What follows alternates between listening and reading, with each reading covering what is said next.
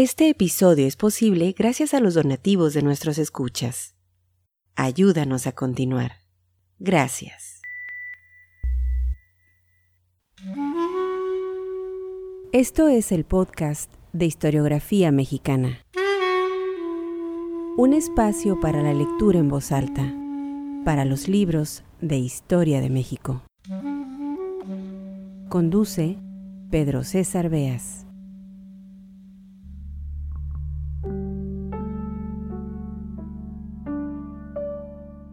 Hace un par de semanas publicamos en este podcast el audio de la participación de José Vasconcelos en la serie televisiva Charlas Mexicanas, una de las primeras producciones culturales en la historia de la televisión en México, grabada en 1957. Si no lo han escuchado, les recomiendo lo hagan ahora, antes de continuar con este capítulo. Lo encontrarán en nuestra página Historiografía Mexicana con el número de catálogo 125. En aquel episodio, el fundador de la Secretaría de Educación Pública disertaba sobre Hernán Cortés. Para esta entrega del podcast Historiografía Mexicana les presentaremos otro audio de aquellos programas transmitidos en México a finales de los años 50 del siglo pasado, en el que Vasconcelos analiza la figura de Porfirio Díaz, a quien le reconoce ciertos logros, en especial los económicos, pero, y este es un pero muy grande, lo tacha de asesino de la democracia, de dictador. No hay que olvidar que Vasconcelos nació en 1882, es decir, en pleno porfiriato. Se educó en las escuelas del porfirismo e irrumpió en la escena política nacional en los años del movimiento maderista, que intentó y logró tumbar al régimen encabezado por Porfirio Díaz. En pocas palabras, Vasconcelos fue un testigo presencial de los hechos.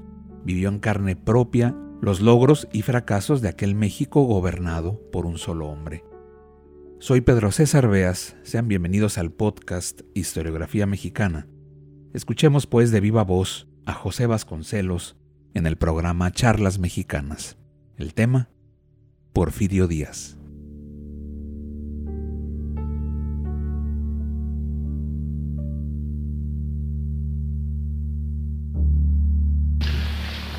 Mí es penoso este tema.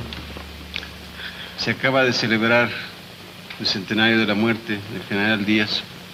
Me parece un poco ocioso ensañarse en figuras que están ya juzgadas por la historia liquidadas y que por desgracia tienen familiares que le inspiran a uno respeto. Eh, yo tengo motivos especiales de, de cierta relación, cierto cariño para esas gentes. Yo soy de Oaxaca, Don Porfirio en sus memorias relata cómo, siendo un pequeño hijo de una viuda honesta pero pobre, fue a ver al hombre de la tienda principal del portal de Oaxaca, que era un bisabuelo mío, don Joaquín Vasconcelos, para pedirle que tomara de dependiente o de ayudante en la tienda al jovencito mm, don Porfirio. Lo tomó el señor Vasconcelos pero a poco descubrió que era un muchacho de talento, llamó a la madre y le dijo, no es justo que este chico esté perdiendo el tiempo en la tienda, yo voy a habilitarlo para que pueda cursar en el instituto, en los institutos que desde entonces había en todos los estados, Instituto Literario de Ciencias y Artes, algo así, en el Instituto de Oaxaca. Ahí se formó don Porfirio, todavía siendo un joven estudiante, se cometió el acto heroico de levantarse en armas contra la dictadura de Santana. Esta relación existe por el lado de mi abuelo Vasconcelos, pero cuando don Porfirio se levantó en armas contra Santana, cayó herido en alguna escaramuza oscura y don Benito Juárez, que era el gobernador, le telegrafió a mi abuelo, que era médico y que a la sazón se hallaba en Tlajiaco, que recogiera aquellos heridos de aquel, de aquel choque, de aquel como se llama, de aquella escarabuza. Y mi abuelo se lo llevó a su casa, lo escondió, lo curó de una herida en la pierna. Así que estuvo sano, lo, dejó, lo, dejó escapar. Don Porfirio, como todos los liberales de esa época, tuvo que refugiarse en los Estados Unidos. Volvió y siempre fue un amigo fiel, agradecido. Tanto de, la familia Vasconcelos había ya desaparecido políticamente, pero mi abuelo siguió en el servicio de la República, mi abuelo estuvo con el grupo de los que fueron a Nueva Orleans con Juárez y murió de senador, en fin, en el servicio de la República. Pero estos lazos que pudieran detener mi voz no son suficientemente fuertes para hacerlo, porque aquí desempeñamos en cierto sentido una función pública. Somos voceros de la opinión, estamos obligados a ponernos por encima de sensiblerías, sentimientos personales, para decir la verdad. Yo pertenezco a una generación, por lo menos en mi caso, que fue educada en la creencia de que el tipo de gobernante, para, tener, para hacerse soportable, en, primer lugar el gobierno es una cosa insoportable en principio, para hacerse tolerable, el hombre que gobierna debe parecerse a Moisés, debe parecerse a Pericles, es decir, debe llevar en el corazón las tablas de la ley. Y un hombre que sostuvo sus 30 años de dictadura o 35, no sé cuántos, yo que viví esa dictadura, yo que sabía que por cualquier motivo el gendarme lo llevaba uno a pasar entre piojos toda la noche en cualquiera de estas comisarías, se llamaban entonces de México, yo que palpé aquel terror, yo que he leído, recuerdo el libro de un famoso escritor argentino, que estuvo de visita en tiempo de Don Porfirio en México y nos venía de un país que entonces era un modelo de libertades, la, Argentina de Roca, de Mitre. No pudo soportar aquí, dijo, yo me voy de este ambiente cuartel, se fue a los tres días. E, era insoportable. Un hombre que sostuvo su régimen a base de asesinatos, a base de la ley fuga, que se aplicaba constantemente, la aplicaban los caciques de los pueblos contra el disidente todos ya ni se recuerda lo que era la ley fuga, afortunadamente, pero todos ustedes saben lo que era. El trasladar el preso de una prisión a otra en el camino, fusilarlo por la espalda y declarar después que había intentado huirse. Yo no puedo tener la menor simpatía por un régimen de ese tipo. Es tan nocivo un sistema semejante, sobre todo cuando tiene éxito. Esas cosas suelen pasar en todo el mundo. Pero en todo el mundo, cuando un gobernante comete un atropello de eso, se cae a los seis meses o a los seis días, porque enseguida se levanta la protesta pública. Aquí se había acabado la fuerza de protestar. Se veía como natural que se aplicase al, disidente la ley fuga, que se acabase con él.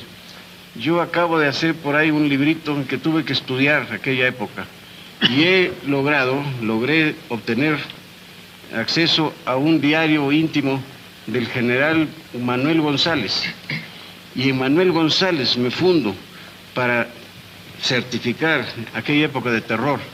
Hay una entrada de don Manuel González que dice, cuando iba a visitar a don Porfirio ya después de haber sido presidente y siendo gobernador de Guanajuato, iba, le llegó la noticia a don Manuel González, que no era tan malo como lo hemos pintado los historiadores, va y le dice a don Porfirio, tengo noticia de que quieren matar, está amenazado de muerte el coronel fulano. No hagas eso, Porfirio, no, tiene objeto, yo te lo garantizo. E, es, mi amigo, no, te ruego que lo respetes. No tengas cuidado, le dijo Porfirio, anda, vete, vete tranquilo. Otra entrada en el diario dice, mataron al coronel fulano, dice, me engañó Porfirio. Era una situación intolerable, vergonzosa, pero tuvo éxito, eso es lo grave. Los 30 años de paz, eso es lo grave. Porque cuando un pueblo soporta eso por 30 años es un pueblo vencido, liquidado, eso es horrible, no debe soportarlo. Hay algo mucho más interesante que la paz, que es la justicia. Un Estado, esa, esa paz de cementerio, como se llamó de don Porfirio, no vale la pena ser conservada. Hay, hay que acabar con ella, como sea. Las revoluciones tienen ese objeto. Lo malo es cuando la revolución se mantiene en el poder y se corrompe y perdura. Eh, la teoría de la revolución permanente, eso es lo odioso. Pero una revolución hecha para derrocar a un tirano es una revolución santa. Pero no solo, no se, no se quedó allí el daño que hizo don Porfirio, sino que corrompió a los pósteros. Yo estoy convencido de que un Carranza, si no hubiera tenido 30 años de educación porfirista, no hubiera mandado fusilar al general Ángeles por encima de las órdenes, por encima del fallo de la Suprema Corte de Justicia. No le hubiera preparado una celada Zapata para deshacerse de un rival. Todo eso es porfirismo. De manera que su influencia corrompió la revolución. Y luego nuestro querido general Obregón, ¿por qué cayó? El general invicto de la revolución, el hombre más inteligente que ha pasado por la presidencia de México, eh, eh, que tantas virtudes tenía, que tantas simpatías lograba acaparar, un, verdadero caudillo. Lo perdió la ambición, pero lo perdió también la imitación de don Porfirio.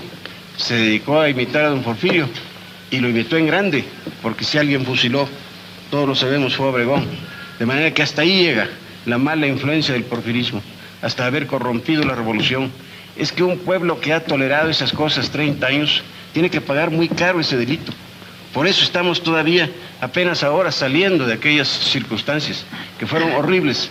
México en aquel tiempo era junto con Venezuela una mancha entre las naciones hispanoamericanas. Eh, la revolución en el sentido de acabar con el Porfirio fue santa. Están ustedes disfrutando de la gran calidad de este programa, que es una manifestación de la cultura de México. Les invitamos a disfrutar de otra gran calidad. Evaristo I. Exquisita satisfacción y buen gusto para los buenos paladares. La gran calidad de Evaristo I, elogiada por los buenos catadores, constituye el supremo orgullo de Casa Madero. Porque Evaristo I representa dignamente el abolengo vitivinícola de México. Durante la dictadura porfirista, yo recuerdo a este respecto aquellos pequeños artículos que cuando éramos jóvenes y comenzaba el maderismo, podíamos colar en la esquina de alguno de los diarios de la época. Y yo recuerdo que me costó la primera carrera de la policía el haber dicho que no estaba enterado de que don Porfirio era el inventor de la máquina de vapor, porque le atribuía a los ferrocarriles, en la misma época en que aquí se construyeron ferrocarriles. En primer lugar, el primer ferrocarril, el de Veracruz, se construyó en tiempo de Lerdo, si mal no recuerdo. Enseguida, a la vez que se construían ferrocarriles en México, se construían en Turquía, bajo uno de esos tantos quemales salvajes que gobiernan esos pueblos musulmanes. De manera que allí también hubo ferrocarriles. Es claro, los ferrocarriles los hacían los ingleses en todo el mundo. Era un negocio para ellos. Y mal hubiera hecho en oponerse don Porfirio. Sobre todo cuando solían pasarle acciones a su parentela. Como le pasaron acciones, y esto lo afirmo documentado con documentos que publicamos desde la época de Madero. Pearson, en la casa Pearson, regaló acciones a familiares de don Porfirio. Don Porfirio tal vez ni lo supo. Don Porfirio le bastaba por el poder y, por ser dueño de todo el país, o era dueño del país, ¿para qué quería millones de negocios? Por lo menos tuvo esa virtud, se libró de esa porquería del político metido negociante, que es algo muy sucio. En esa porquería no cayó don Porfirio. Era un poco más, estaba un poco más arriba su nivel. Pero atribuir el progreso es un disparate.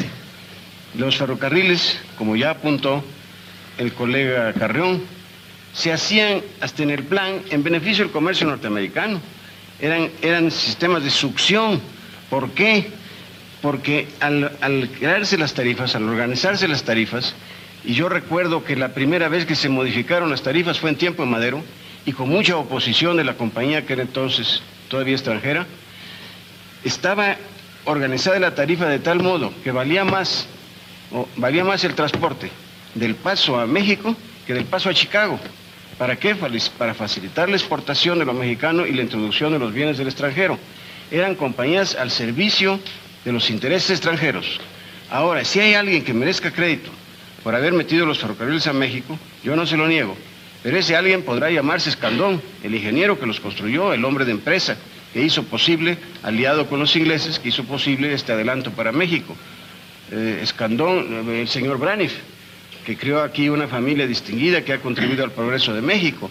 Esa es la clase de gente. El tirano no tiene que ver nada en eso. Los creadores son los hombres de trabajo, los hombres de empresa, los ingenieros, los empresarios honestos. Eh, esa es la gente que hace surgir, hace, hace caminar a los países. El tirano es siempre un estorbo, porque en los ferrocarriles lo vemos patente.